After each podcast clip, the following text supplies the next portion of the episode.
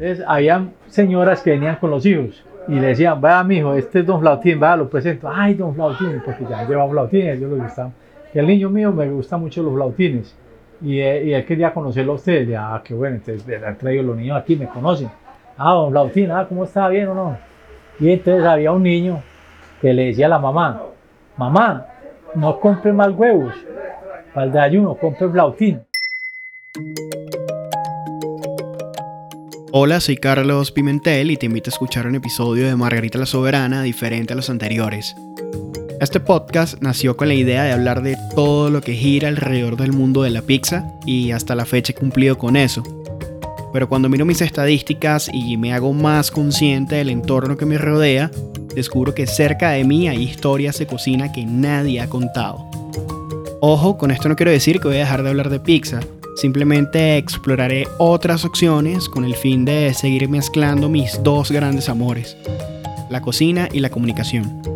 Si quieres apoyarme, sígueme en redes sociales como arroba carlitostelling y cuéntame qué es lo que más te gusta de este podcast.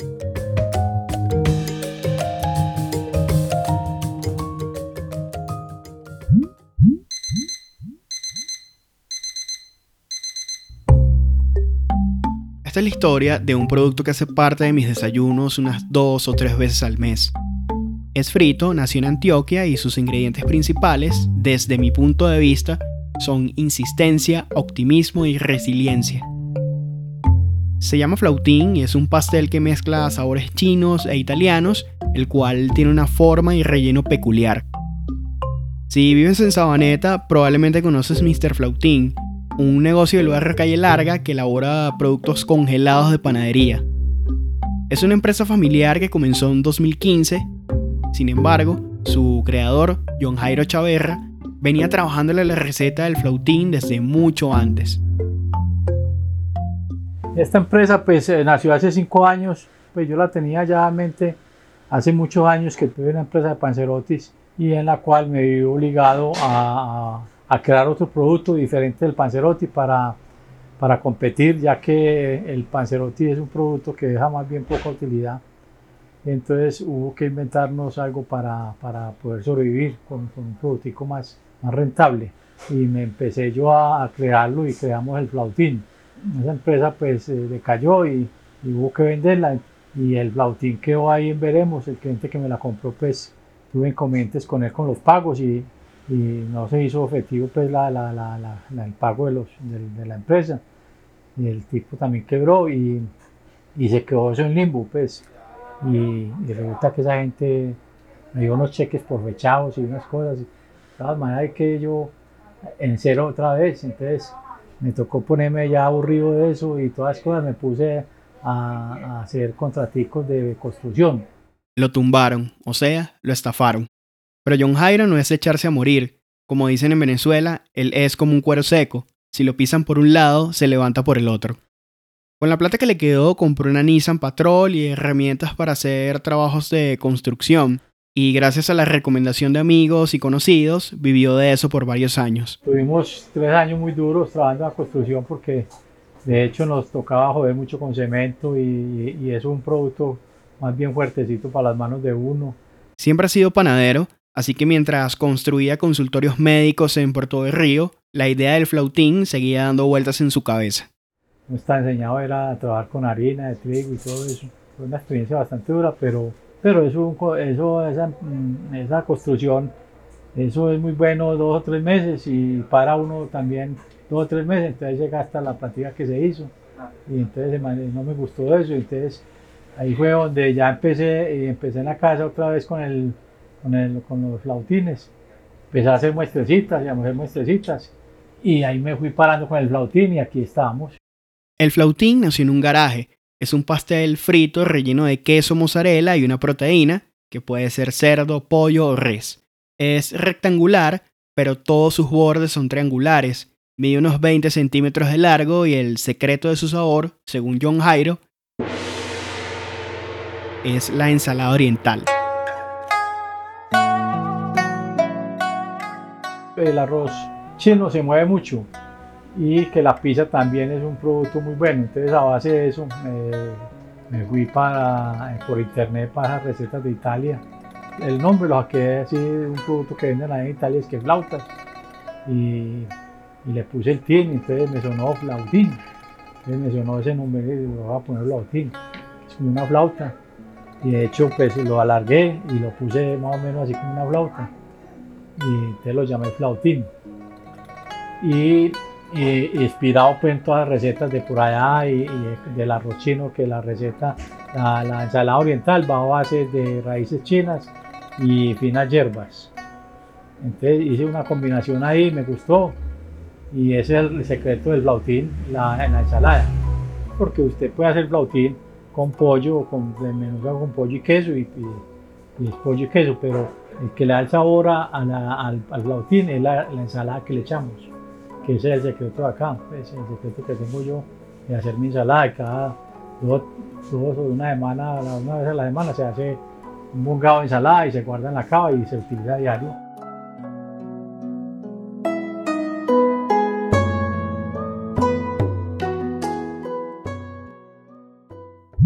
John Jairo no lleva solo Mr. Flautín, cuenta con el apoyo de su esposa Luz Dari y su hijo Juan Camilo, el cual siempre recuerda cómo el olor de la ensalada oriental impregnaba la casa.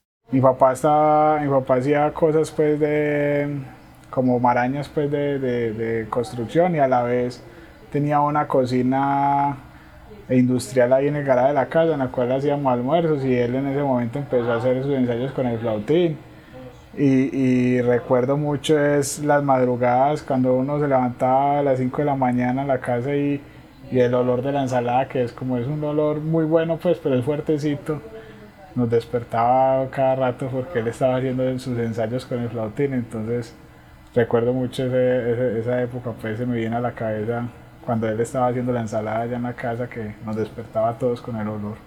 Como la mayoría de las personas que trabajan en cocina, el creador del flautín no llegó a ella por elección. A muy temprana edad le tocó hacerse cargo de su mamá y sus hermanos, y la panadería fue lo primero que se presentó en el camino. No es que haya sido lo favorito para mí, sino que lo que se ha presentado en la vida para trabajar. Yo he sido una persona que he trabajado toda la vida, empezando pues cuando yo tenía los 14 años me tocaba ver por mi familia, por mi mamá y mis, mis siete hermanos que tengo. Entonces me tocaba ver por ellos y de hecho pues me tocaba ponerme a trabajar en alguna cosa y lo que me resultó fue en la panadería. De hecho pues un, un padrino de un hermano mío tenía una panadería muy grande que llamaba la panadería Lore y ahí empecé a trabajar como barriendo y, y barría, trapeaba y hacía todo eso. Y terminé yo a los 18 años, era el jefe de turno, del turno de la noche de esa panadería manejando 20 panaderos. De a los 18 años, 17, estaba yo trabajando en eso. Y eso fue lo lo que me encaminé, pues no es que diga yo que me gustaba mucho, pero me encaminé en eso y ya me salí de, de, de esa empresa y me resultó trabajo por ahí en unas panaderías de barrio. Pues con una gente que lo conocía o no, me dijo, Jairo, tengo ganas de trabajar con vos, ¿por qué no tenéis conmigo? Y me ofrecía un poquito más de plata, pues uno se iba para allá porque la, la, la que ganaba la platica. No sé tú, pero a mí me parece curioso que una persona que ha pasado la mayor parte de su vida cerca de un horno vea la cocina como un hobby. Tal vez es su forma de decir que ama lo que hace. A ver, la cocina sí me ha gustado toda la vida como hobby. No es que me guste ya, pues que no, ya me gusta como hobby. Yo desde pelado, pues mi mamá nos enseñó pues a hacer lo que es la guapanelita y, y hacer huevitos y todo eso. Pero yo la vida mía de pelado sí caí siempre la vi muy solo, porque vivía solo en un apartamentico, entonces de hecho me tocaba ponerme a cocinar y, y, yo cocinaba y a, veces me tocaba invitar a la gente a comer. A ellos les gustaba mucho, entonces a veces me inspiraba pues en las en la comida, me, gusta ver muchos videos de, de cocina y, y, me mantengo viendo pues esos videitos de cocina porque me encanta. Y entonces me inspira mucho cocinar cuando estaba soltero, eh, me inspiraba mucho cocinar solo y hacer cositas buenas.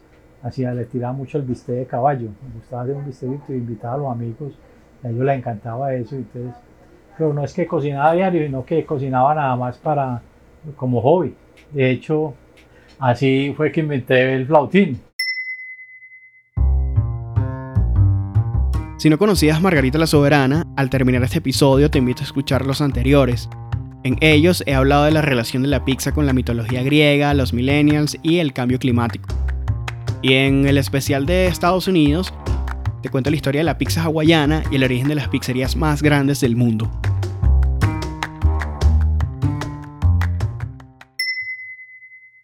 Desde el garaje de la casa el flautín estaba ganando clientes, el producto gustó mucho así que era momento de crecer.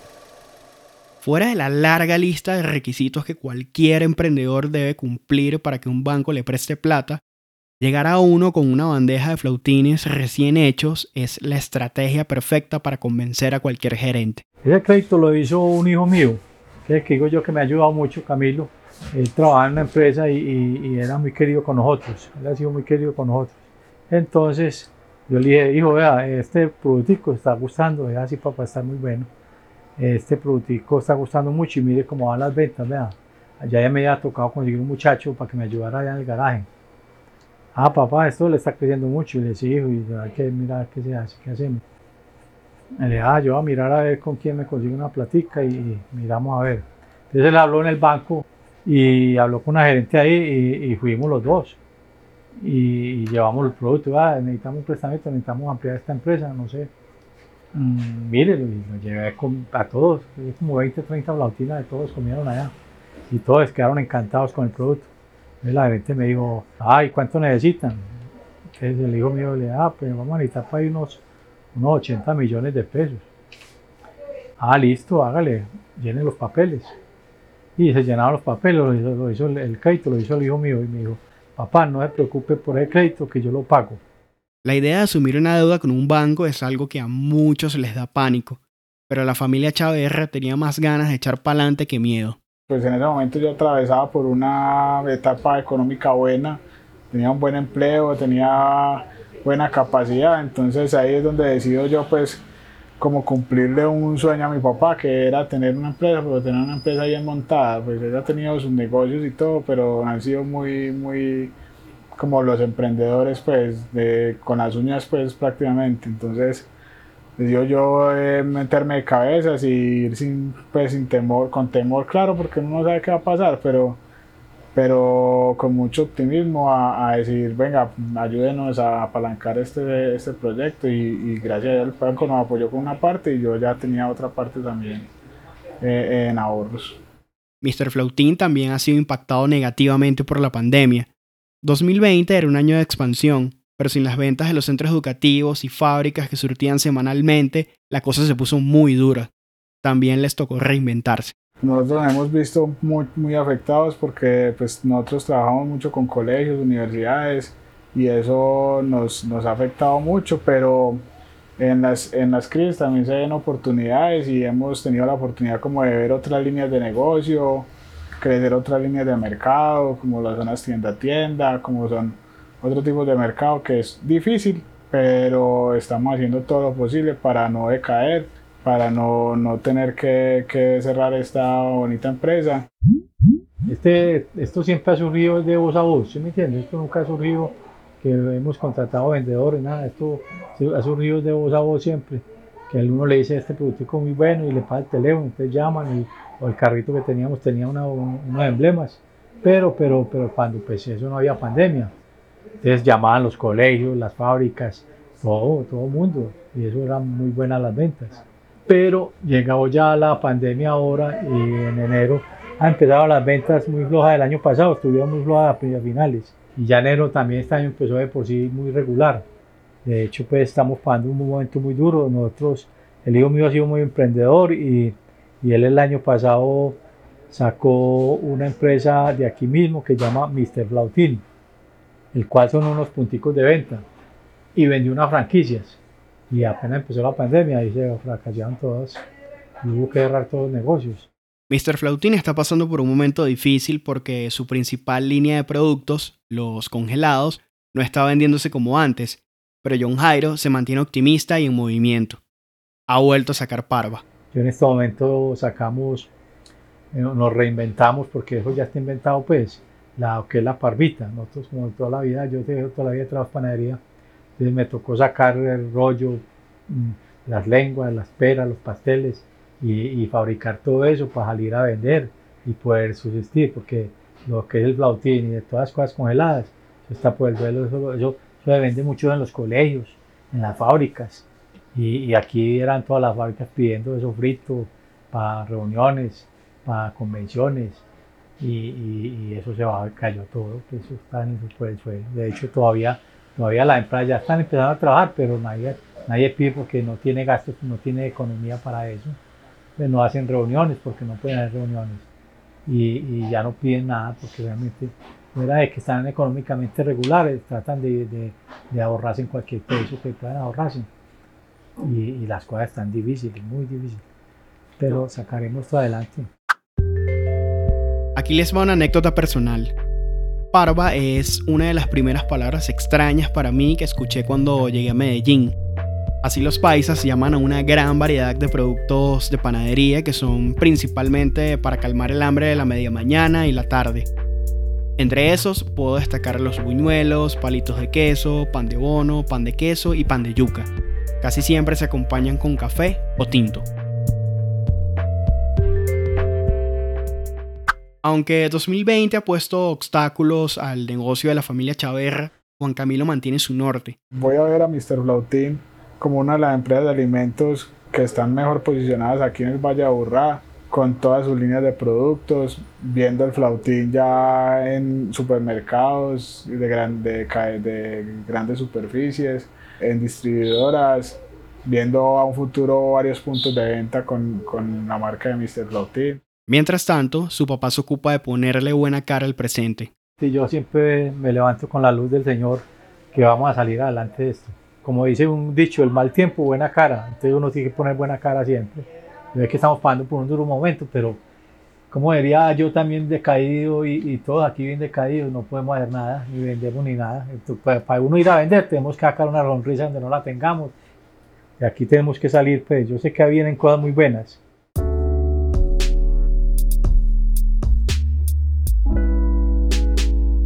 La mayoría de los negocios de comida tienen un producto estrella, pero muy pocos se dan el lujo de tener uno creado por ellos mismos.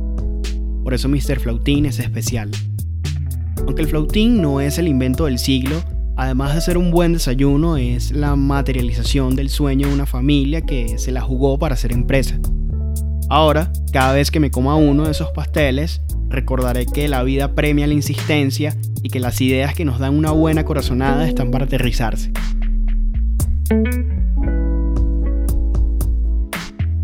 Mi nombre es Carlos Pimentel, sígueme como arroba Carlitos Telling y si te gustó este episodio de Margarita la Soberana, compártelo para que otros lo escuchen. Gracias a John Jairo, Juan Camilo y Luz Dari por dejarme contar la historia de Mr. Flautín.